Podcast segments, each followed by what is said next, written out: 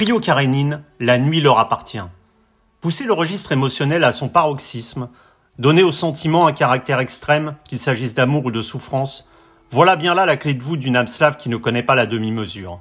C'est de cette âme slave dont le trio Karénine est son évidente référence à l'œuvre de Tolstoï, composé de Paloma Quider au piano, Louis Rode au violoncelle et la nouvelle venue Charlotte Juillard au violon, s'inspire pour dans ses choix discographiques mettre en perspective des compositeurs, des œuvres. Pour preuve, leur dernier né, La Nuit transfigurée de Schoenberg, s'avère une parfaite allégorie à la noirceur d'une vie rythmée par la pandémie, une musique d'urgence absolue, et une magnifique déclaration d'amour où bien avant le dodécaphonisme, on perçoit chez Schoenberg les influences de Wagner et de Brahms. La nuit je mens. Une interview signée Agent d'entretien.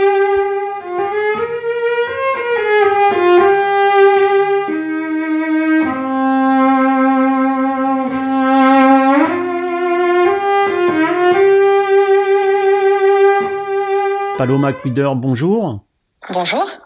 Alors, votre trio euh, tire son nom du, du roman de Tolstoï euh, Anna Karenine. L'âme russe et plus largement l'âme slave, qu'elle soit littéraire ou, musicale, c'est euh, le côté extrême des émotions dans l'amour comme dans la souffrance.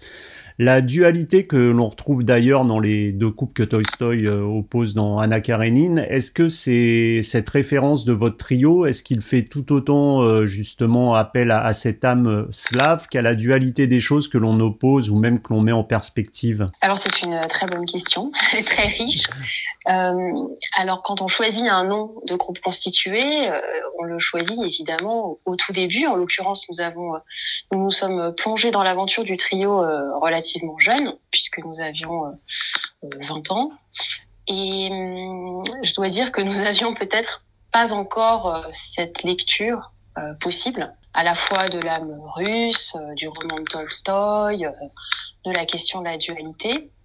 En revanche, ce qui nous a porté à, choisir ce nom, c'est avant tout l'idée d'une référence littéraire. Nous avions très envie, puisque nous étions tous les trois euh, très épris de littérature, euh, que nous en avions besoin dans nos vies, etc., et dans notre aussi euh, travail d'interprète. Voilà, nous avions envie que, cela fasse partie de l'identité du trio. C'est un peu comme une revendication en fait. Et l'idée, c'est assez porté, c'est porté assez rapidement vers Tolstoï. Alors Anna Karenine, c'est une chose, c'est sans doute son roman le plus mhm. célèbre. L'idée, c'était, ça n'était absolument pas de, par exemple, de s'identifier ou de euh, au personnage hein, d'Anna Karenine, parce que c'est une question qui nous a souvent été posée. Non pas non plus d'être identifié au répertoire euh, russe, mais c'était plutôt, comment dire, de se placer un peu sous l'égide, enfin, sous la la férule, je sais, voilà, d'être mhm. euh, d'être proche euh, de cette pensée de Tolstoï à travers ce roman d'Anna Karenine qui euh, qui est une pensée en fait euh, de l'universel euh, puisqu'il y brosse des, des, des personnages extrêmement complexes très différents les uns des autres très marqués. Et en fait quelque part c'est c'est la peinture de de l'âme humaine des passions de, de ses tourments. Et en fait au final, on a une, forme de richesse qui, qui nous a, en fait, qui est une source d'inspiration. Et donc aussi, peut-être, de rappeler que cette pensée universelle, on la retrouve en fait dans la musique. Et alors ça, c'est une pensée euh, d'après, de l'après. Peut-être aussi que ces personnages qui sont très différents, vous parlez de dualité, quelque part, euh, les interprètes sont sont aussi des, des personnes à l'épaisseur psychologique et peut-être on peut aussi trouver euh, un, un, lien et, mmh. et voilà moi ce que je pense aussi dans cette question de, de la, de la dualité euh, en musique de chambre en tout cas on y fait face énormément euh, puisque en fait très rapidement on se rend compte que les options musicales que les uns les autres euh, proposent sont souvent valables en fait. Euh, tout dépend de la manière avec euh, laquelle elles seront réalisées. Et quand on tient énormément à une option musicale, c'est parfois difficile de se dire qu'une autre option est valable. Parce qu'on ne la sent pas, parce qu'elle ne nous est pas apparue comme évidente au premier abord. Et je pense que l'un des, une des solutions pour dépasser ça, c'est euh, comme le disait notre euh, maître entre guillemets Hato Bayerle, l'ancien altiste du Quatuor Alban c'est d'aller voir de l'autre côté de l'arbre. Et voilà, je pense qu'il y a tout ça dans dans cette référence à Anna Karenine.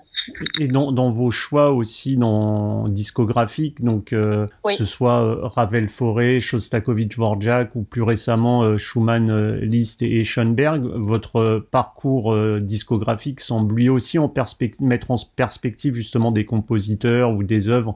Est-ce ainsi que vous abordez justement vos, vos choix musicaux, des œuvres mises en miroir les unes aux autres qui se qui se répondent un peu comme ça? Oui, alors c'est une, idée effectivement au disque euh, qui nous plaît beaucoup, au sens où, bon déjà, je, je pense que hum, la conception d'un programme pour le concert et pour le disque n'est pas tout à fait la même puisqu'au disque on peut choisir euh, son parcours euh, d'écoute entre guillemets, on peut aller d'une plage à l'autre, on peut sauter des mouvements, enfin voilà, on peut voyager en fait un peu comme on le souhaite ou évidemment choisir le déroulé classique du disque tel qu'il a été conçu. Euh, au concert, c'est différent puisque on commence par une certaine œuvre, ensuite on a le cœur du, du programme de concert et puis euh, et puis il y a aussi la fin du concert, euh, avec quelle œuvre on souhaite euh, quitter le public, avec quelle œuvre on souhaite que le public euh, rentre chez lui, ou quel thème on a envie qu'il qu'il reste en fait, hein, qu'il pense au concert après coup? Donc je pense que ça c'est un petit peu déjà différent dans la manière de concevoir les programmes. Euh, au disque, en fait, après un premier disque consacré à Schumann avec les donc ces deux premiers trios, on s'est assez vite dirigé effectivement dans une idée de miroir, au sens où le dialogue entre les œuvres est souvent euh, source de richesse euh, notamment parce que les, bah, les œuvres euh, se répondent, alors parfois tout simplement parce qu'elles sont nées à la même époque, mais aussi parfois parce qu'on est heureux d'avoir découvert entre des œuvres d'époques différentes des échos, par exemple, et qu'on pense que cela vaut la peine de les faire entendre au public qui écoute les disques. Voilà, et, et peut-être un autre point aussi euh, dans cette idée de dialogue entre les œuvres, euh, le dialogue entre le connu et hmm. la découverte ou la redécouverte. Donc c'est le cas avec ce disque, notamment Ravel, Forêt, Taillefer.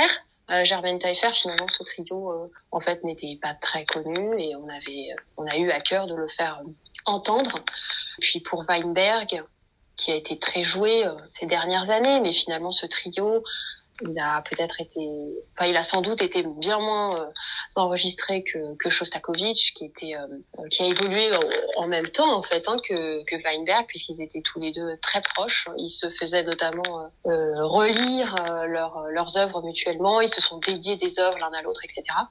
Et donc c'est aussi tout ce dialogue entre compositeurs, Ravel voyez régulièrement Germaine Taillefer. Enfin voilà, tout ça qui nous semble important de, de faire passer au disque. Liszt, euh, le virtuose souvent incompris, Schumann et, et, sa musique euh, perpétuellement sur le fil et qui parfois nous plonge dans, dans un vertige, ou, ou Schoenberg et sa, sa divine mise transfigurée. Comment comment s'est opéré le choix des œuvres de ce nouveau voyage euh, discographique que, que vous proposez là? Alors nous avions très envie d'enregistrer euh, La Nuit transfigurée euh, dans sa transcription euh, par Edouard Steuermann. Donc ça c'est vraiment le point de départ de ce projet discographique. C'est une œuvre qui nous accompagne depuis depuis de nombreuses années et qui est un véritable défi. Alors déjà, je pense dans sa version originale en sextior, mais peut-être, je ne vais pas dire encore plus, mais très certainement en formation trio. Et, et c'est vraiment une œuvre ensorcelante et voilà. Et donc euh, ensuite, s'est posé évidemment la question euh, de, de, de l'accompagner par d'autres œuvres. Et nous nous sommes finalement dirigés vers un programme entier consacré à la transcription, avec donc euh, une, notamment une fibre euh, littéraire très forte, que ce soit chez euh, Schoenberg évidemment, puisque La Nuit transfigurée est une forme de mise en musique du, du poème très beau de, de Richard Demel, Ensuite, Liszt, puisque Tristia est la transcription de la vallée d'Obermann pour piano, qui donc est une référence euh, affirmée en fait à, au, à l'œuvre de, de Sénancourt euh, Obermann, qui est cette espèce de anti-héros euh, romantique dont le mal-être ne se calme qu'à la vue des, qu'à la contemplation des montagnes suisses. Mmh.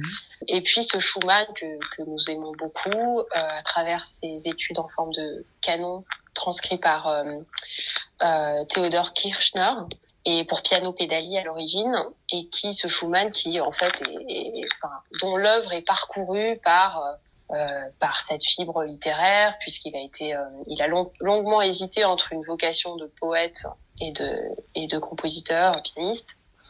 Et voilà. Et donc tout cette cette espèce de d'arrière-plan en fait littéraire euh, s'entend, euh, je pense, dans ce programme et, on a une espèce de narration euh, qui commence dans le dans le disque avec euh, avec le Liszt et qui se clôt par par ce Schumann. Et, et justement, Liszt, Schumann, Schoenberg, on l'évoquait, vous avez choisi là des, des transcriptions donc pour trio qui sont un peu le, le fil rouge de ce disque.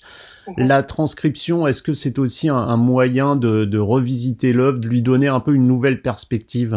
Je dirais même que quelque part c'est une nouvelle œuvre. Je pense que c'est important en tant qu'interprète de ne pas s'accrocher euh, trop à la, à la version originale. L'exemple le plus fort sans doute c'est celui de la nuit, la nuit transfigurée. On peut être dans une forme de souffrance euh, quand on entend le sextuor qui est euh, un chef-d'œuvre de, de, de fugacité, euh, il y a ce côté extrêmement impalpable que parviennent à faire naître les instruments à cordes, cette homogénéité aussi des timbres, puisque ce sextior, euh, voilà, on a deux violons, deux altos, deux violoncelles, donc euh, c'est incroyable comme matière sonore. Mmh. Alors qu'avec l'arrivée du piano, bah, évidemment, on, on, fait face à toute autre problématique en fait hein, sonore et euh, si on essaye à tout prix de recréer l'effet sonore euh, de la de l'œuvre originale, bah, en fait on s'y perd. En fait, ça n'est pas possible. Donc il faut accepter en fait ça et trouver, alors s'en inspirer bien sûr, hein, euh, puisque c'est euh, comme cela que le compositeur l'a entendu en fait avec cette cette formation là.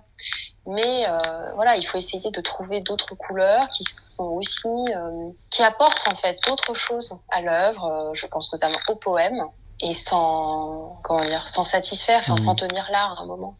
Et, et, ce qui est assez étonnant, c'est que vous avez choisi, donc vous avez opté pour cette œuvre de Schoenberg, La Nuit transfigurée, euh, avant même, euh, je crois, le, le, premier confinement, alors que ça y répond euh, quand même dans une certaine analogie puisqu'on est quand même plongé depuis euh, depuis un an maintenant dans cette espèce de, de nuit euh, dont on ne sait mm. pas quand on sortira. Est-ce que justement euh, cet enregistrement a eu forcément, je pense, une résonance encore plus forte Est-ce que c'était, je sais pas, quelque chose de prémonitoire ou est-ce que Je pense que dans cette période extrêmement critique, qui peut être euh, perçue comme euh, moribonde en fait hein, pour mm. la culture, mais pas que d'ailleurs. En tout cas pour la question de la de l'espoir. Oh oui, on est un peu dans un tunnel, si c'est ce que vous voulez dire, mm. c'est certain. Cet enregistrement, donc, qui a eu lieu euh, au mois d'août, fin août euh, à Mons, dans cette très belle salle de l'Arsonic. En fait, on s'est battu pour que cet enregistrement puisse avoir lieu.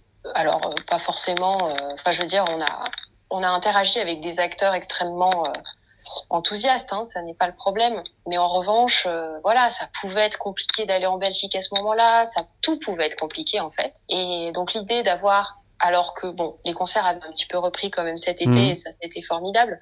Mais euh, c'est vrai que l'idée d'avoir ce projet, de le mettre sur pied euh, relativement péniblement, puisqu'au départ l'enregistrement le, devait avoir lieu dans une autre salle et puis finalement en fait ça n'était plus possible, etc.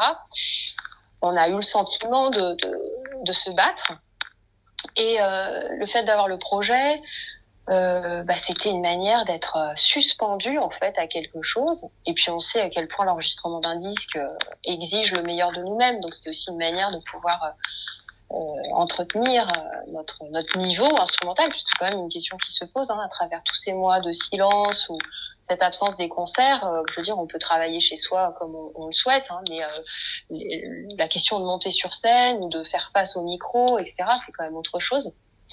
Euh, voilà, donc oui, il y a eu cette réalité-là, euh, ce, ce, bonheur d'avoir euh, la possibilité de en fait, c'est simple. Hein, quand les choses sont rares, elles sont peut-être d'autant plus mmh. précieuses. Donc, évidemment, l'enregistrement peut avoir lieu. Bah, c'est génial, en fait. Hein, voilà. Après, peut-être le dernier point euh, qui a rendu cet instrument, euh, cet euh, enregistrement très fort, très marquant, c'est aussi que c'était le, dernier, projet phare avec la violoniste Fanny mmh. Robillard, qui a choisi de de voilà de se lancer dans d'autres aventures musicales après cinq très belles années ensemble. Voilà, donc on, ne le savait pas encore tout à fait, mais euh, je pense que c'était quelque chose qui était déjà présent dans cet enregistrement. Donc euh, voilà, ça a rendu les choses d'autant plus fortes. Il y avait tout à la fois un, côté d'aboutissement, de, de, fin quelque part, de renouveau, et puis aussi peut-être d'urgence due à la situation qui, est, qui était la nôtre euh, quand même déjà au mois d'août. Oui, tout à fait. Je pense qu'en tout cas, toute cette situation, quelque part, je le dis dans un sens assez neutre, hein, mais donne du relief en fait mm. aux activités musicales, enfin à l'activité en fait en tant que telle. Et justement, l'enregistrement, vous l'abordez comment? Est-ce que c'est généralement, hein, peut-être pas celui-là en particulier, mais est-ce que c'est plus un, passage que vous voyez euh, presque obligé qui vous emmène vers le concert? Ou est-ce que c'est une recherche de quête d'absolu, euh, une recherche de perfection quelque part? Alors je pense que l'enregistrement c'est vraiment euh, une occasion. Je pense que c'est vraiment l'occasion. On dit souvent que c'est une manière de fixer à un moment précis une certaine conception des œuvres euh, qui peut évoluer par la suite. Je pense que c'est un, ferment actif en fait de la de la pensée qu'on peut avoir sur les œuvres et de notre, travail en fait euh, d'aboutissement des œuvres. C'est un maillon extrêmement important, je pense. On se prépare à un enregistrement d'une certaine manière, je pense différemment euh, d'un concert. Et c'est l'occasion notamment bah, grâce aux conditions qui sont présentes lors d'un enregistrement, c'est-à-dire le temps. On a du temps pour euh, pour enregistrer en général. On a une salle, la plupart du temps, euh, qu'on essaye d'avoir euh, la plus silencieuse possible. On a un ingénieur du son qui qui est là pour pour essayer de de former un son qui dont on veut se rapprocher, en fait, dont on veut enfin le son idéal que, que, que l'on cherche en fait et que, que l'on ne peut pas toujours avoir sur scène pour euh, bien des raisons en fait, notamment à cause de l'idée de la projection, de la nécessité de la projection ou des problèmes de balance entre les instruments selon les acoustiques. Donc là, c'est différent puisqu'on a les micros, donc en fait, euh, on n'a plus ce souci de la projection. Je pense notamment, sans doute, aux, instruments à cordes par rapport au piano. Parfois, euh, le piano doit, le, le, le, pianiste doit, doit faire attention aussi à, à la question d'équilibre hein, entre les entre les timbres. Donc euh, donc voilà, donc tout ça est vraiment différent. Et puis bon, il y a, y a, aussi une direction artistique qui euh, qui nous soulage souvent, qui peut être réalisée soit par l'ingé son, soit par quelqu'un d'autre. Et euh, donc ça en fait une. on a on a toutes les chances de notre côté pour produire une interprétation qui soit la qui soit le résultat en fait de, toutes nos recherches voilà, qu'on puisse aller vraiment le plus loin possible. Hmm. On le sait, Paloma, le, le, trio, c'est quand même l'osmose de, qui se veut l'osmose de trois individualités. Lorsqu'on change comme ça, comme vous l'évoquiez, de, de musicien euh, au sein d'un, au sein d'un trio, euh, avec euh, l'arrivée de la, violoniste Charlotte Juillard. comment parvient-on à, recréer cette unité nécessaire et qu'on a façonnée là pour le coup avec le temps? Oui, c'est une très bonne question. Alors déjà, je, dirais que ça dépend de la personne qui arrive hein, dans le groupe. En l'occurrence, Charlotte euh, est une collègue de longue date. Notamment, nous avons en fait fait nos classes de musique de chambre ensemble, puisque lorsqu'elle était premier violon du Quatuor Zaïd, euh, nous, nous avions également, enfin déjà le, le trio Karinine et euh, au sein de la European Chamber Music Academy, à Vienne, enfin dans plein d'endroits, euh, nous avons rencontré quasiment au même moment Hato Bayerle dont j'ai parlé euh, tout à l'heure déjà, et, et, quelque part nous avons reçu très fortement les mêmes, euh, les mêmes, la même culture en fait mhm. esthétique, aussi un certain apprentissage de la musique de chambre avec des techniques aussi quand même un certain pragmatisme par moment qui est nécessaire pour que le groupe euh, évolue euh, dans le bon sens. Donc je dirais que ça, ça compte énormément. Voilà. Et donc euh, après, il y, a, évidemment la question de l'histoire, l'histoire que, que le groupe va, va se créer. Et en même temps, la personne qui arrive renouvelle en fait le groupe et apporte une fraîcheur dont il est important de, de se nourrir et qui est très belle. Donc euh, voilà, c'est un tout en fait. Hein, et je pense qu'avec les années, euh, on prend on prend les choses différemment, avec peut-être plus de plus de sagesse. On se laisse peut-être plus guider hmm. aussi. Enfin voilà. Avec le trio euh, Karenine, donc vous êtes également intéressé de près au, au répertoire contemporain. Est-ce que c'était là le, le souhait d'une interaction directe avec le compositeur dans, dans un échange qui, qui permet de réellement comprendre l'œuvre, là où généralement dans le répertoire de la musique classique, on a bien souvent que le texte au aussi détaillé puisse-t-il être? Oui, alors bien sûr, ça c'est absolument, euh, génial en fait. Hein, de, comme je le dis parfois, bah, la grande différence c'est qu'on a le 06 du compositeur et qu'on peut l'appeler euh, quand. Mais sincèrement, enfin, ça arrive très souvent qu'on ait des questions. Euh, dans la notation du, du texte ou on comprend pas toujours. Moi, je sais que j'aime beaucoup. En général, on prend connaissance de l'œuvre et assez rapidement, j'ai envie d'appeler le compositeur pour lui dire ou la compositrice pour lui dire, mais euh, voilà, à tel moment, à quoi tu as pensé, enfin, quelle est l'idée musicale? Euh. Alors évidemment, parfois, elle est très évidente, mais on a envie de savoir quand même euh, ce que ce que le compositeur avait en tête. Après, je dirais aussi que moi, je, je relisais là, le, le, discours euh, musical d'Arnoncourt. Dans sa préface, c'est vraiment frappant. Et on devrait, euh, on devrait se le dire bien plus souvent. Il rappelle à quel point on a l'interprétation de la musique de notre temps est essentielle et à quel point c'était le cas euh, dans les siècles passés. Euh, les musiciens s'occupaient davantage, bien davantage, de la musique euh, de leur temps, mhm. qui étaient euh, censés euh, répondre en fait à leur propre évolution et voilà, alors même à leur langage que la musique des siècles passés. Donc c'est absolument génial comme pensée et je trouve que c'est quelque chose qui est qu'on a plus, qu'on a perdu. C'est ça me semble capital. Et vous, vous pensez, euh, on l'évoquait tout à l'heure, qu'on on met en, en, perspective des œuvres parfois connues et moins connues, au-delà de votre propre attirance pour le répertoire contemporain, est-ce qu'il est presque de l'ordre de la mission pour tout musicien de faire rayonner justement des compositeurs actuels et sortir un peu du répertoire euh, qui, euh, malgré son étendue, tourne généralement presque toujours autour des, des mêmes œuvres? Je pense que c'est oui, on peut appeler ça une mission. Je pense que ça devrait être naturel d'avoir cette curiosité pour la musique de notre temps, puisque c'est une manière de s'inscrire dans le temps. C'est une manière aussi de, de voir euh, le rapport à son instrument évoluer avec la pensée des compositeurs. C'était quelque chose qui était très important à l'époque de Beethoven, par exemple, qui était euh, euh, qui a même, on peut penser, fait évoluer en fait la conception du piano par ce qu'il avait envie d'entendre. donc voilà cette espèce d'interaction entre instruments, euh, euh, les idées des compositeurs, l'interprète, euh, dans une forme de triade, ça me paraît essentiel. Et puis c'est aussi important pour le public euh, qui doit, enfin qui, qui, dont ça doit participer de, de, son écoute en fait. Je pense que mmh. c'est extrêmement important. Au-delà donc du, du, trio euh, Karenine, vous êtes également l'une des fondatrices de l'association Esperanza.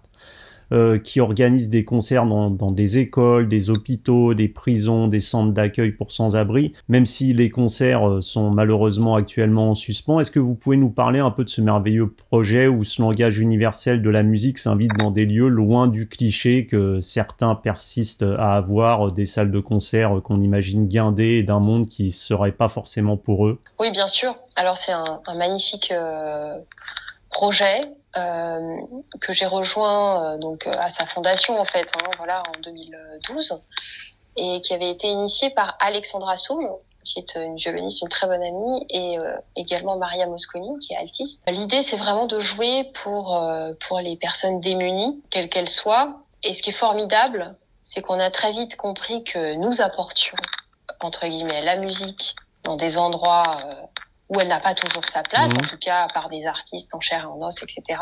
Mais que ces publics nous apportaient énormément et différemment. Les publics que, l'on retrouve dans les salles de, de concert sont des expériences très fortes, aussi parce que ces expériences demandent euh, de s'adapter parfois à ces publics et d'être dans un dialogue euh, extrêmement humble, euh, Enfin, c'est vraiment un moment où, voilà, où le narcissisme n'a pas du hmm. tout, n'a pas du tout sa place, que ce soit aussi de la part du public, parce que c'est hmm. quelque chose qui parfois euh, arrive, hein, ou de la ou, du côté des interprètes. Moi, j'ai entendu euh, des, parce qu'il y a toujours un temps d'échange hein, après le moment de musique avec ces publics, et et j'ai entendu des des commentaires, enfin des, des idées euh, qui sont venues à à l'esprit de ces personnes après des interprétations, je pense à des impromptus de Schubert et de Chopin en l'occurrence, qui m'ont euh, énormément ému en fait. Donc euh, voilà, c'est beaucoup d'émotions, c'est peut-être aussi euh, se situer vraiment dans l'essentiel, peut-être avoir un autre regard sur la fonction de l'interprète. Enfin voilà, c'est vraiment, vraiment une aventure très très belle. Et, dernière question, je l'évoquais, parfois certains pensent malheureusement que la musique classique c'est c'est pas un monde pour eux que c'est pas un monde, c'est un monde conservateur, figé, alors que c'est pas du tout le cas. Est-ce que vous pensez justement que, que cette musique classique véhicule encore euh, malheureusement des, des images d'épinal qu'il faudrait peut-être dépoussiérer pour la faire plus connaître d'un jeune public, même s'il y a des initiatives hein, de concerts euh, peu chers, d'ouverture de, de philharmoniques par exemple, qui ouvrent aux écoles. Est-ce que vous pensez qu'on devrait encore aller plus loin peut-être? Euh, Oui, l'idée de la démocratisation de, de, de la musique classique, euh, c'est sûr qu'on, je pense qu'on n'en fera jamais assez. Il y a effectivement, pour l'avoir vécu au sein de l'association Esperance Arts, des idées reçues euh, chez les publics euh, démunis qui pensent que parce que c'est classique, euh, en fait, c'est, intéressant. l'idée, c'est, c'est, ce n'est pas que l'idée que la musique classique ne pourrait pas les intéresser, mais c'est vraiment l'idée que d'habitude, elle prend une forme qui ne qui, auxquels, euh, dont ils sont exclus en fait. Hmm. Voilà. Bah, tout simplement, oui, effectivement, euh, euh, les, les, salles de concert qui aussi parfois sont sont extrêmement euh, vastes et qui peuvent faire peur à, à des publics qui bah, qui ont peur des autres parfois aussi tout simplement, qui ont peur de se retrouver noyés dans une masse euh, constituée de personnes qui n'appartiennent pas à leur milieu social et euh, voilà, ça les effraie. Et en revanche, ce que l'on remarque, c'est que la musique classique, elle est absolument universelle. Le message, enfin le message, il y en a plein des messages, mais la musique classique est accessible à tous. Et la mission d'Espérance Art, c'est concrètement euh, de d'apporter cette musique euh, partout où elle peut le faire et, et où des, des êtres ont, ont, ont envie ou, ou, ne le savent pas forcément, mmh. mais euh, se délectent de l'écouter et, et c'est là qu'on se rend compte que oui, euh, ça n'est pas une idée, la musique classique euh, apporte peut apporter énormément de choses, de sentiments, d'émotions qui peuvent notamment reconstruire des personnes en, possiblement en détresse par exemple. Paloma, merci beaucoup pour, euh, pour cette interview et puis euh, j'espère à, à, très bientôt. Merci à vous. Au revoir, bonne journée. Au revoir, merci.